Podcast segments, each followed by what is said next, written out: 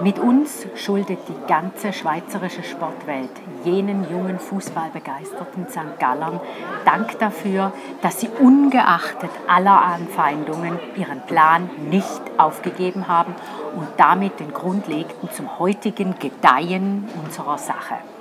Das war damals Pionierarbeit, als es noch hieß, etwas zu betreiben, für das niemand Verständnis aufbrachte, sondern nur Spott und Gelächter. Von den Schülern des Instituts in Rorschach hatte man so etwas als fremdländisches Übel noch hingenommen. Dass aber junge St. Galler Kaufleute sich dazu hergeben konnten, darüber schüttelte man männiglich den Kopf. Erst heute beginnt allmählich die Erkenntnis durchzudringen, dass der Fußballsport eine ideale Gelegenheit darstellt, die männliche Jugend in der freien Zeit zu beschäftigen. Zitat aus der Geschichte des FC St. Gallen von 1919.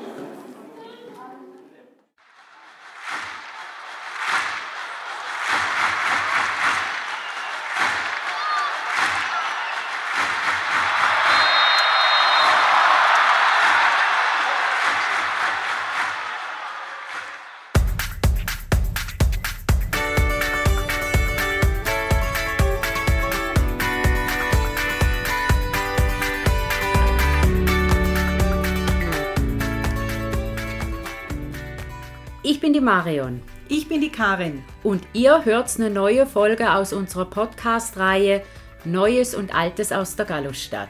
Wir freuen uns, dass ihr dabei seid und wir wünschen euch gute Unterhaltung.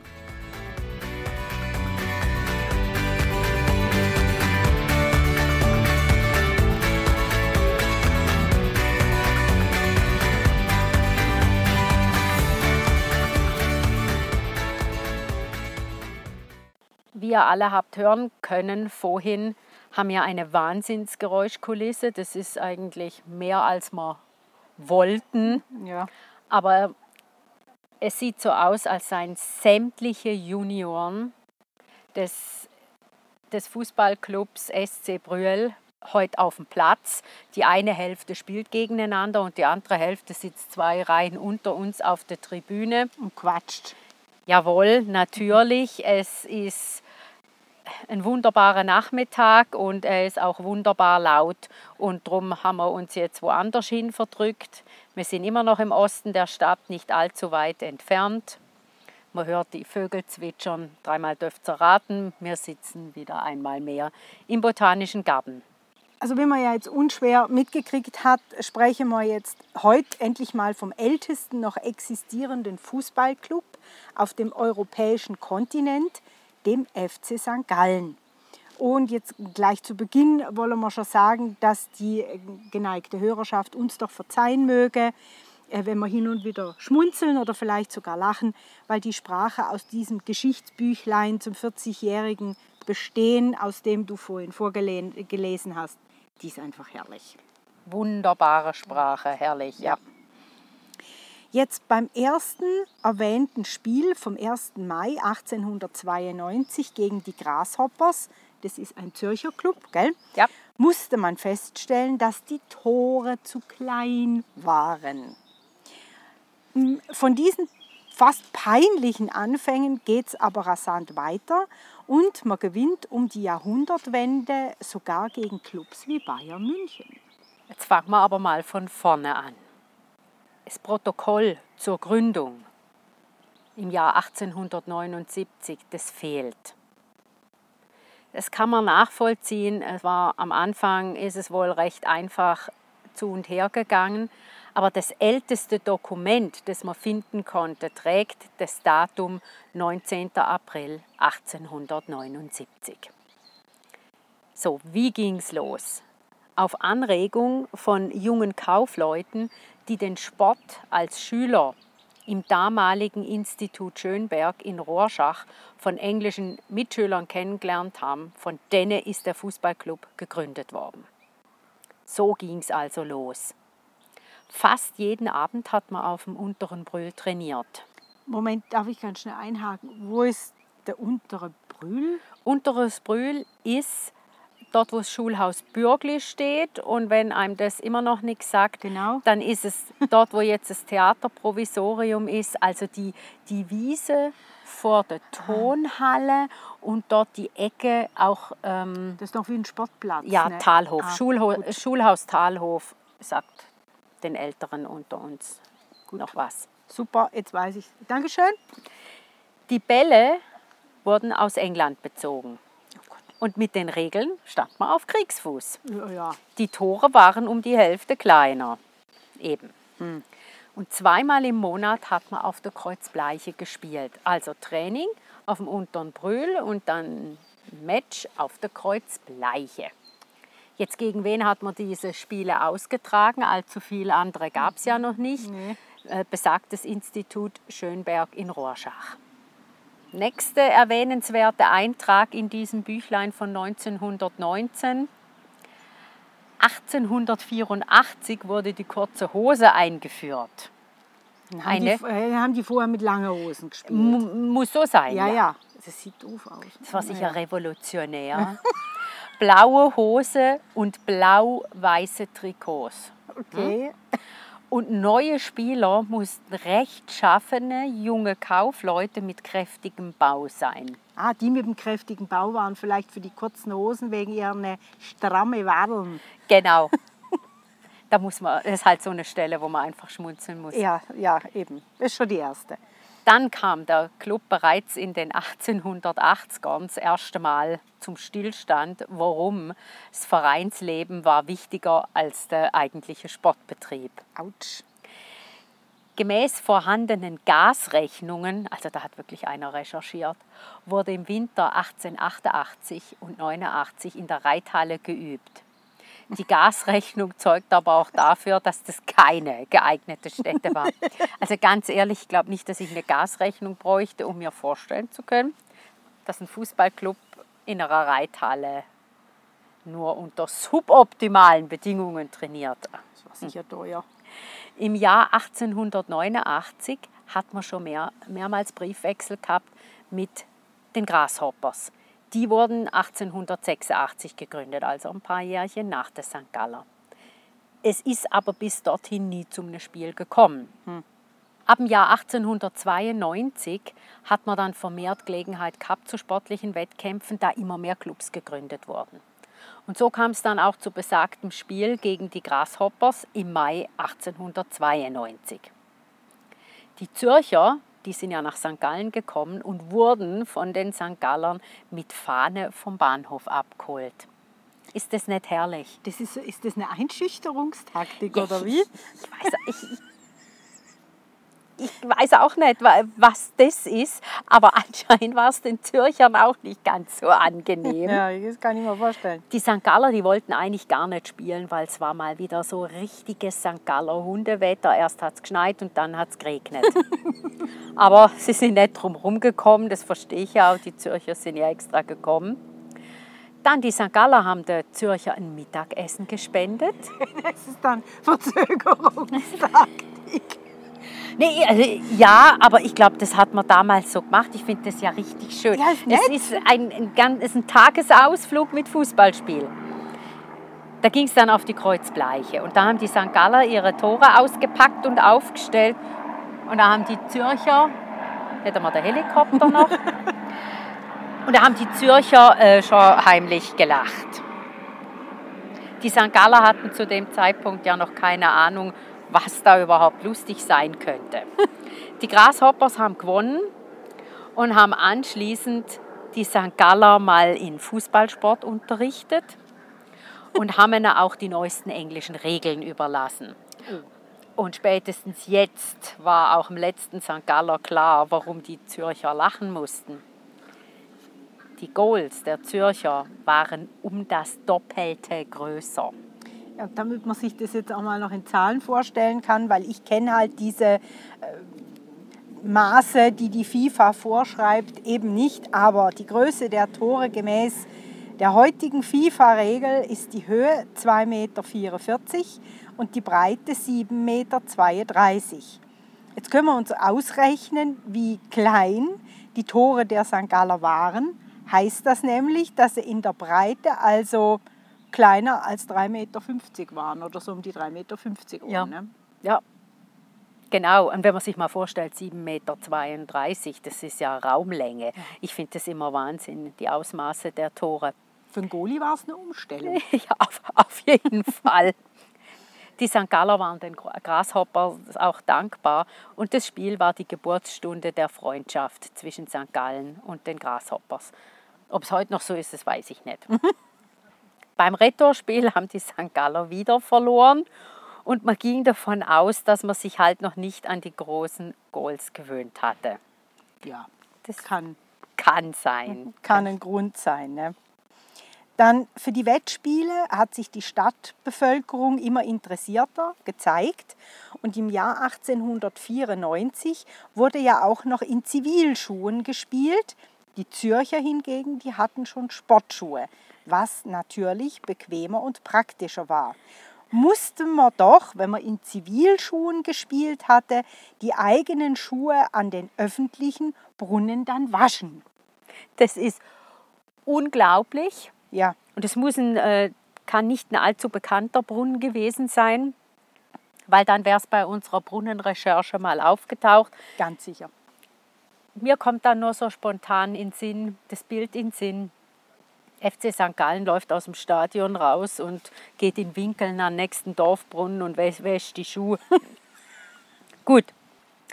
1895 wurde dann der Schweizer Fußballverband gegründet, mit natürlich dabei der FC St. Gallen, Club der ersten Stunde. Ha, Spielerisch haben die St. Galler in dem Jahr nicht viel geleistet. Sie wurden sogar von zwei hiesigen Konkurrenzclubs überholt und die beiden Clubs hießen Phoenix und Victor. Die beiden, ja nicht Victoria, sondern Victor, diese beiden Clubs seien auch schuld daran, dass bei den St. Gallern der richtige Ersatz fehlte. Ja, Man ja. hat sich öfters Spieler bei Phoenix ausleihen müssen. okay. Im Jahr 1896 ging man dann eine Vernunftsehe mit dem FC Victor ein. Der Victor, so gelesen, der Victor hatte ausgezeichnete Spieler und die St. Galler hatten einen respektablen Kass- Kassabestand. Ja, wenn man Kohle hat, dann kann man einkaufen gehen. Ne? Genau. Der FC Phoenix, der ließ sich anstecken und man hat dann mit Verhandlungen begonnen. Das war aber gar nicht so einfach, wegen dem Clubnamen und den Clubfarben. Man ist sich dann aber doch einig geworden auf den neuen Namen Vereinigte Fußballclubs St. Gallen. Und die Clubfarben hat man vom FC Phoenix übernommen, gelb-schwarz. Biene Meier lässt grüßen. Ja, Ne? wahrscheinlich quergestreift. Ja. dann im Herbst 1899 hat dann die erste Auslandsreise nach Ravensburg stattgefunden. Das war ein Auftakt zu einer bedeutungsvollen Tradition und natürlich was für die damalige Zeit ein Großereignis. Ja, klar. Im Jahr 1900 gab es dann eine, und so gelesen, kleine Krise, denn elf Spieler, elf Spieler haben ihren Austritt gegeben und haben einen neuen Fußballclub gegründet, den sie Blue Stars getauft haben. Also jetzt Moment mal. Das, also ich finde, das ist eine große Krise, wenn einfach elf Spieler da austreten und ihren eigenen Club gründen. Wieso Blue Stars? Das ist auch wieder so ein Name. Aber der, also ich finde jetzt nicht, dass das eine kleine Krise ist. Ne, ich finde auch, vor allem weil es elf Spieler sind. Klapscht's. Jetzt aber, und das auch so gelesen, durch diese Konkurrenz wurde der FC St. Gallen zu seiner größten Energie angespornt. Und das Publikum hat immer noch mehr Interesse gezeigt. Ist ja klar, wenn du vor Ort so viele Clubs hast, die gegeneinander spielen Ja, können. da war richtig was los, ne? Also Es gab damals noch weitere kleine Clubs. Einer davon war der FC Brüel, der ja heute SC Brüel heißt. jo. Dann ein neu entstandener Club, wieder mit dem Namen, wie passend, Phoenix, fusioniert mit St. Gallen. Ach, Da hat man dann die Gelegenheit wahrgenommen und ist wieder zu den Farben äh, weiß-grün ja, zurückgekehrt. das passt auch besser. Ja. Gut, dann kommen wir mal ins Jahr 1901. Da hat nämlich die erste Mannschaft einen hervorragenden englischen Spieler bekommen, den Herrn C.C. Bryan. Und der hat endlich ein System in die Mannschaft gebracht. Lässt für mich jetzt den Schluss zu, dass sie vorher kein System hatten. Es macht den Anschein, aber äh, C.C. Bryan, ne? Ja, sind- das geht, äh, läuft, läuft so flüssig. ja sehr äh, klangvoll.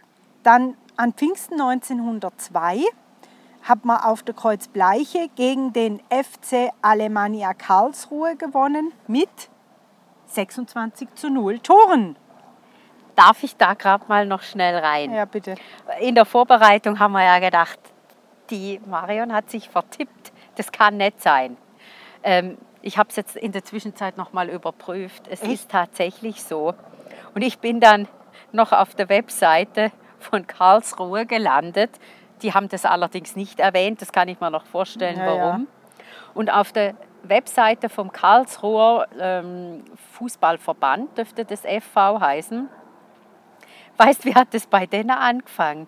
Die haben 1889 einen Ball aus der Schweiz kommen lassen. So gelesen. Ich habe das gestern zweimal nicht. Das ist herrlich. Und was, was ist auch noch herrlich? In Karlsruhe hat es damals auch einen FC Phoenix gegeben. Nee, das glaube ich nicht. Ich glaube, es kann sogar sein, dass jeder den oder? noch länger gegeben hat, wenn es ihn nicht heute noch gibt. Aber ich habe mich da mal wirklich kurz ähm, amüsieren müssen. Also die 26 zu 0, die stehen. Entschuldigung, ähm, dass Also- ich dir da ins Wort gefallen bin. Gut hat nicht der FC Phoenix gegen der FC Phoenix gespielt. Ne? Das wäre was gewesen. Gut, diese 26 zu 0 ist ja auch, weil die St. Galler damals wirklich stark waren. Und man darf auch nicht vergessen, dass in Deutschland der Clubfußball noch in, der, in seinen Anfängen war. Und die waren darum halt auch noch nicht so stark. Und viele Clubs wurden in jener Zeit auch erst gegründet. Und eben dank dem C.C. Bryan. Genau, ja, ja, der hat ja System in die Mannschaft gebracht. Ne? An der Hauptversammlung im Juli 1903 ging man dann von den Vereinigten äh, FC St. Gallen wieder zu FC St. Gallen zurück. Und im Jahr 1903 konnte man dann endlich gegen die Grasshoppers gewinnen. Gegen Servet hat man ein Unentschieden hingebracht und es war ein Sieg gegen die Old Boys drin. Nicht zu verwechseln mit den Young Boys.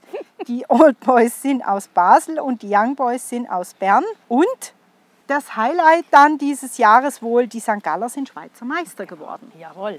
Dann kommen wir in den März 1905. Da hat, ach nee, wieder mal eine Fusion stattgefunden und zwar mit dem FC Phoenix. Also sein Name ist Programm, ne? Phoenix aus der Asche, jetzt schon zum dritten Mal erstanden. Echt ja. wahr, ja. du. Also, und man fusioniert ja auch immer wieder. Ne? Und so hat natürlich auch der FC St. Gallen wieder wertvollen Zuwachs bekommen, weil an Ostern 1905 hat dann eine größere Auslandreise stattgefunden und man siegte gegen beide Mailänder Clubs. Das ist nicht von schlechten Eltern. Ja, das ist wirklich nicht von schlecht. Am Pfingsten 1907 war man in Stuttgart und hat gegen die dortigen Kickers gespielt.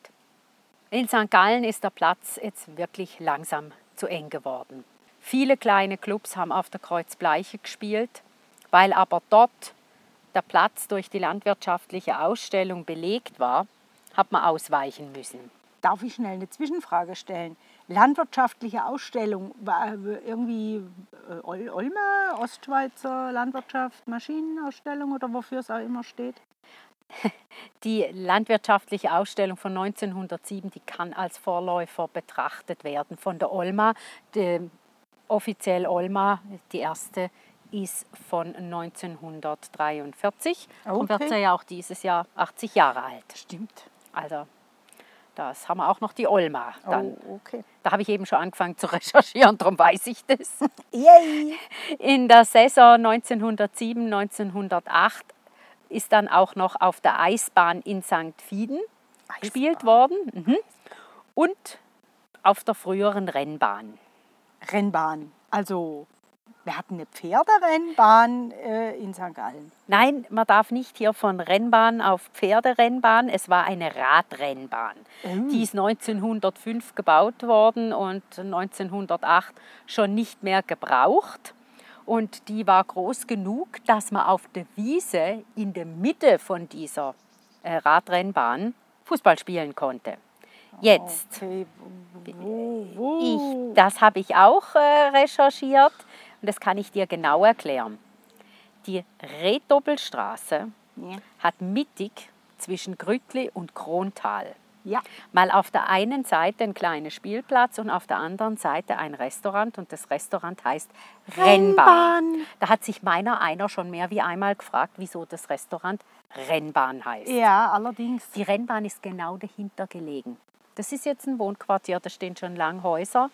Aber du musst dir vorstellen, rechts an der Anlage ist die Rehtobbelstraße. Also vorbeigegangen, Interessant. also Restaurant Rennbahn gerade dahinter. Spannend.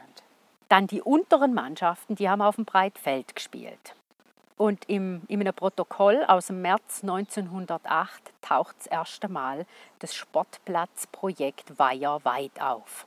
Äh, Weiherweit ist irgendwo Tal der Demut. Genau, Demutstraße, irgendwo da oben zwischendrin. Wo ganz genau weiß ich nicht, aber Gut. da ist ja ein ganz schönes Areal da Nicht gerade um die Ecke auf jeden Fall. Ja. Dann die Platzfrage ist halt in St. Gallen immer dringlicher geworden. Äh, meistens war nur noch das Breitfeld übrig.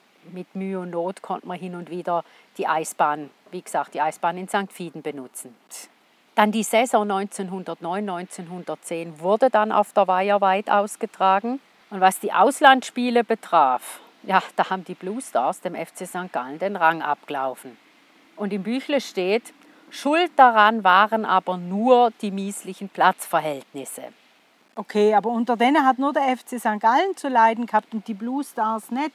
Das war auch mein erster Gedanke. Also sie haben ja alle ähm, auf der gleichen Wiese beim gleichen Wetter gespielt, aber ich glaube, hier war eher ähm, die Trainingsbedingungen gemeint. Okay. Ah, Dass da okay. vielleicht die einen die besseren Trainingsverhältnisse hatten. Dann, wenn sie, wenn sie alle ihre Matches entweder auf der, auf der Kreuzbleiche oder in Weiherweit ausgetragen haben, dann waren sie wirklich alle auf der gleichen Wiese. Dann, erstmals kam ein Trainer zum Einsatz, aber nur fürs dritte und das vierte Team. Und so gelesen, die erste Mannschaft scheint es nicht notwendig gehabt zu haben. Super. Und gerade heute ist es doch gut, wenn man einen Trainer hat, wenn man ein paar Mal hintereinander verloren hat, weil dann kann man den äh, entlassen. Ne? Ja. Weil der ist ja sicher schuld. Eben, wer ist dann als der Schuldige gewesen, wenn sie keinen Trainer hatten? Die gesamte erste Mannschaft. Ne? Ja. Toll. Dann das unglücklich vorbereitete Sportplatzprojekt war ja weit, ist dann auch in der Abstimmung verworfen worden. Es gab noch einige Rückschläge, was andere Liegenschaften betraf. Und dann aber endlich im April 1910 konnte man an der Liegenschaft Espenmoos ein Spielfeld erstellen und eine Holztribüne bauen für 600 Personen. So viel. Das ist viel. Damals schon. Da, ne? ja, eben, damals schon. Und wir haben beschlossen, gell, dass das Espenmoos so wichtig ist, dass das eine eigene Folge kriegt. Darum gehen wir jetzt auch hier nicht weiter auf die Details ein. Aber der FC St. Gallen ist im Espenmoos angekommen. Ja, ah, super. Dann Pfingsten 1910 ging es wieder mal nach Deutschland. Die vierte Mannschaft, die ist äh, frisch fröhlich nach Singen gereist. Das Team war jetzt nicht ausgesprochen ähm, nach den spielerischen Fähigkeiten zusammengestellt. Die haben den Fokus auf was anderes gelegt. Nämlich in erster Linie hat man darauf geschaut, dass Klavierspieler, Festredner, Komiker und Fotokamerabesitzer dabei waren. Es ist einfach herrlich. Und Es ist Es- Niederknien komisch. Ja, es ist, und es ist auch wirklich so in dem Büchle gestanden. Und wie es die Karin ganz am Anfang gesagt hat, wir müssen hier manchmal schmunzeln. Und ich meine, wir schmunzeln nicht über der FC St. Gallen. Wir müssen schmunzeln, was in dieser Festschrift von 1919, was da reingeschrieben wurde und wie es reingeschrieben wurde. Und das ist äh, herrlich ehrlich. Ja, so erfrischend. Ne? Ja, genau. Also, köstlich. Dann die Saison 1910, 1911. In der Saison wurde auf dem Espenmoos gegen den erstmals in Serie A spielenden FC Brüel ein Spiel ausgetragen und das wurde 1 zu 0 gewonnen vom FC St. Gallen. Im Dezember 1910 schloss sich dann der FC Tablat den St. Gallern an. Habe ich auch nicht gewusst. Nein, wir haben da draußen einen eigenen Club gehabt, finde ich klasse. Im Frühjahr 1911 hat dann der FC, heute SC Brüel, seinen Sportplatz im Krontal eröffnet. Dieses Stadion heißt heute Paul-Gröninger Stadion. Sehr schön. Dann, 5. Mai 1912, fand das erste Länderspiel auf dem Espenmoos statt. Schweiz gegen Deutschland und die Deutschen haben gewonnen. 2 zu 1. Naja, das ist jetzt kein 26 zu 0. Ne? Genau. Ebenfalls im Mai 1912 hat der FC St. Gallen als erster Schweizer Club einen ehemaligen englischen Professional als Trainer angestellt. Das finde ich klasse. Ja, Ne? nicht schlecht. Dann in dem Jahr unternahm man Reisen nach Nürnberg und München. Gegen Nürnberg hat man noch 0 zu 2 verloren. In München errang man dann aber einen Sieg, 3 zu 2. Ha. Und am Ostermontag gab es dann dieses Bombenresultat gegen Ingolstadt von 11 zu 1. Und auf dem Eschenmoos hatten die St. Gallers erst einmal Gelegenheit gegen eine Berufsmannschaft, also alles Professionals, aus England zu spielen und haben ein gutes Resultat von 2 zu 2 hingekriegt. Das ist du, Klasse, gell, gegen Profis. Ja, der englische Trainer hat sich da in dem Fall gelohnt. Ne? Ja. Dann im August 1914 ist der Erste Weltkrieg ausgebrochen und da war erst einmal Stillstand. Alles kam zum Stillstand, aber nicht für allzu lange. Und wie das weitergeht mit dem FC St. Gallen nach dem, während und nach dem Weltkrieg, erzählen wir dann ein anderes Mal. Fortsetzung folgt. Und damit, Ciao zusammen. ciao zusammen.